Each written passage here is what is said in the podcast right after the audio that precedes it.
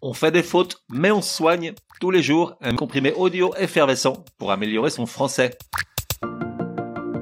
Comprimé numéro 5.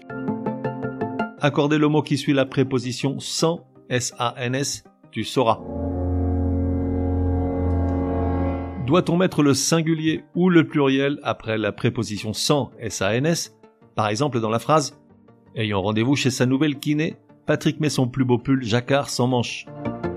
La logique voudrait que l'on mette le singulier, puisque précisément cette préposition marque le manque, l'absence. En réalité, il n'y a pas de règle, la grammaire n'impose ni le singulier ni le pluriel. Mais attention, je te vois venir, ça ne veut pas dire que tu peux faire n'importe quoi. En fait, c'est une question de logique, de bon sens. Ainsi, dans un pull sans manche, manche s'accorde au pluriel, puisqu'un pull est censé en avoir deux, comme papa, ou alors tu tricotes comme une quiche.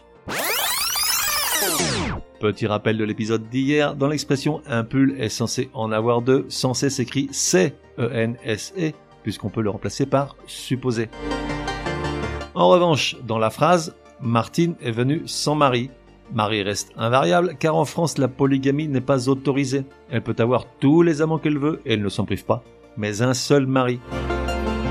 Cependant, dans bien des cas, on peut accorder tant au singulier qu'au pluriel selon qu'on désigne une ou plusieurs choses manquantes. Ainsi, on peut dire Patrick est un homme sans parole, au singulier, car d'ordinaire on n'en a qu'une. En revanche, on dira Abasourdi, Martine est restée pour une fois sans parole, au pluriel, car l'on sous-entend que, d'habitude, c'est une vraie concierge. Ensuite, il y a des expressions invariables, donc toujours au singulier, comme sans détour, sans commentaire, sans doute, sans retour, sans abri ou encore sans emploi, ces deux dernières s'écrivant avec un trait d'union. Et enfin, sans faute, s'écrit toujours au singulier lorsqu'il signifie impérativement, à coup sûr. Par exemple, le cavalier a fait un sans faute, qui s'écrit aussi avec un trait d'union. Résumé du comprimé numéro 5. Pour que ça rentre, après la préposition sans S-A-N-S, tu accordes le mot qui suit au singulier ou au pluriel en fonction de la logique de chaque cas selon le nombre de choses qui manquent. Patrick a mis son plus beau pull sans manches, avec un S car pull a deux manches.